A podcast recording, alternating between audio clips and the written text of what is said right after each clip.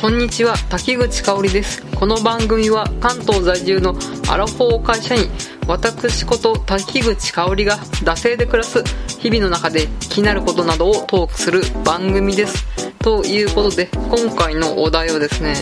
えー、逆お悩み相談。長年好きだった有名人が SNS の発言で嫌いになってしまいました。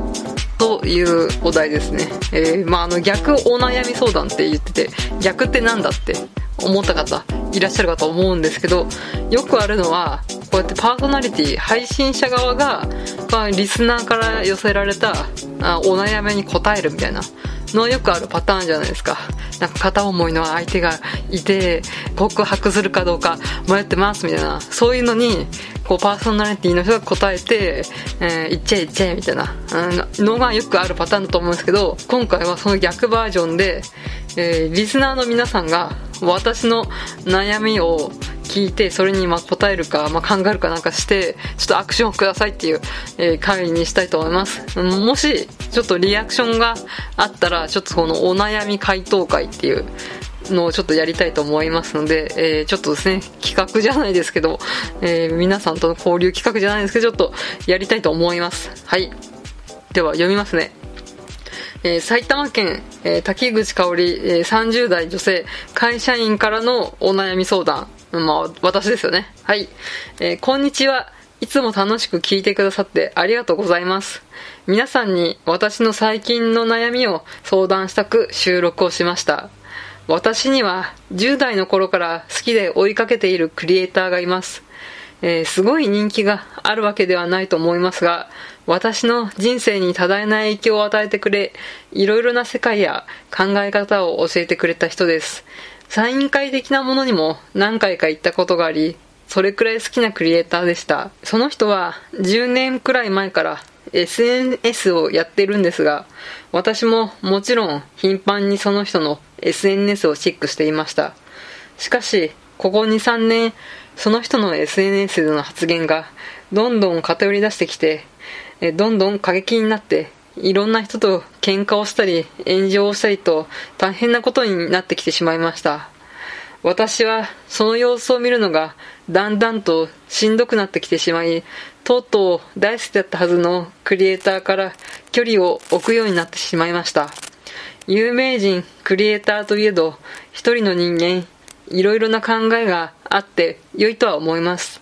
また作品とクリエイターは切り離して考えるべき。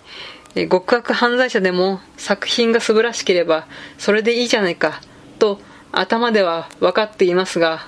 あのクリエイターイコール炎上発言が脳裏から離れません。またそのクリエイターの名前を検索するとクリエイター名炎上やクリエイター名落ち、えー、2チャンネル用語、5チャンネル用語ですね。で、観察対象をウォッチングするという、まあそういった下世話な感じなんですけど、そういった単語が出てきて、ネガティブ要素が出てくるのがすごく悲しくなります。そのクリエイターが昔みたいに戻ってくれることはあるのでしょうかそれとももう、あの人は昔のあの人とは別人と割り切ってバッサリ断ち切るべきでしょうかご回答の方、よろしくお願いします。ということで、いただきましたというか、まあ私が発信したんですけど、はい。どうですか？皆さん、こういう経験ございますか？まああの、クリエイターにね、限らず、まあ、アイドルとか、アーティストとか、あと、まあ、お笑い芸人さんとか、あと、まあ、バンドの人とか、あと、役者とか、映画監督とか、声優さん、小説家、漫画家、うん、それこそ YouTuber の人とか、まあ、いろんな表現者っていう人はいるとは思うんですけど、うん、やっぱ長年ね、追いかけてると、自分も変わるけど、相手も変わるっていうのがありますよね。まあ、だからね、そこがね、面白いんじゃないか、人間味があっていいんじゃないかって思う、まあ、やっぱし頭ではね、分かってるんですけど、まあ、そういう風にね、割り切れないですよね。うん、やっぱちょっとね、うん、長年好きだったからこそ、やっぱりちょっと最近のね、あの人どうなんだろうみたいなことがね、思いますね。で、全然ね、この炎上発言みたいなので、うん、このクリエイターの人をね、知った人は、ああ、あの炎上発言の人ね、みたいな感じでね、うん、どうでもいいっていうか、それこそね、あの、5チャンネルのウォッチ大賞みたいな感じで面白おかしくね、うん、付き合っていけるんでしょうけど、まあ、こっちはね、やっぱ学生の頃から20年以上好きだったね、そういうクリエイターさんなので、なんかこう、うーん、まあ、自分もね、うん、やっぱし、そういった発言とか、するのはね、まあ個人の自由みたいなところはあるとは思うんですけど、うん。有名人だから、こういう発言はしないでくださいみたいな、うん、ことは、そういうのね、思わないんですけど、うん。やっぱ自分のね、気に入らない意見が、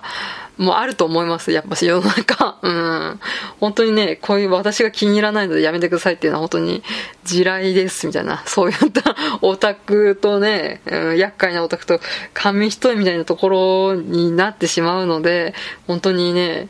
うん、地雷の発言を見たらこうそっと字じゃないですけどスッと離れるっていうのが、まあ、賢明なんだなろうなとは思うんですよ私もうんでやっぱしねちょっと距離を置いたとはいえねまあちょっとたまにはねあの覗くんですよ。うん。まあやっぱちょっと、まあ新作じゃないですけど、そういった、うん、新しい情報みたいな何かあるかなみたいな。ので、やっぱちょっとそこら辺はね、気になるので、うん、見るんですけど、まあやっぱりね、相変わらずそういった前とね、変わらず、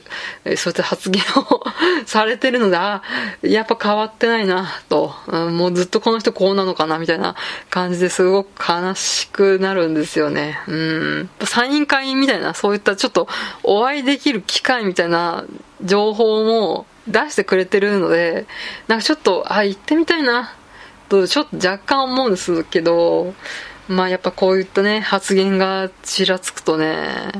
もう本当あの発言イコールこの人みたいになっちゃいますからね。あどうしたもんかということで。まあちょっとね、周りの友人もね、ちょっと相談したところね、まあ明確な答えは出なかったんですけど、うん、その友人はね、まあ似たような経験があったんですけど、こう複数人で活動しているまあ、グループですよね。まあ、何人か、まあ、芸人さんだったらね、2人とか3人とか、まあ、その人がね、好きだったのは、まあ、芸人とかアイドルじゃなくて、なんかこう、ダンスグループみたいな、うん、そういう感じだったらしいんですけど、なんか推しじゃない他の仲間のメンバーの発言がちょっとね、だんだんと過激に、なってきたみたいなのがあって、それで、ちょっとね、辛くなって離れてしまったっていう、そういう経験が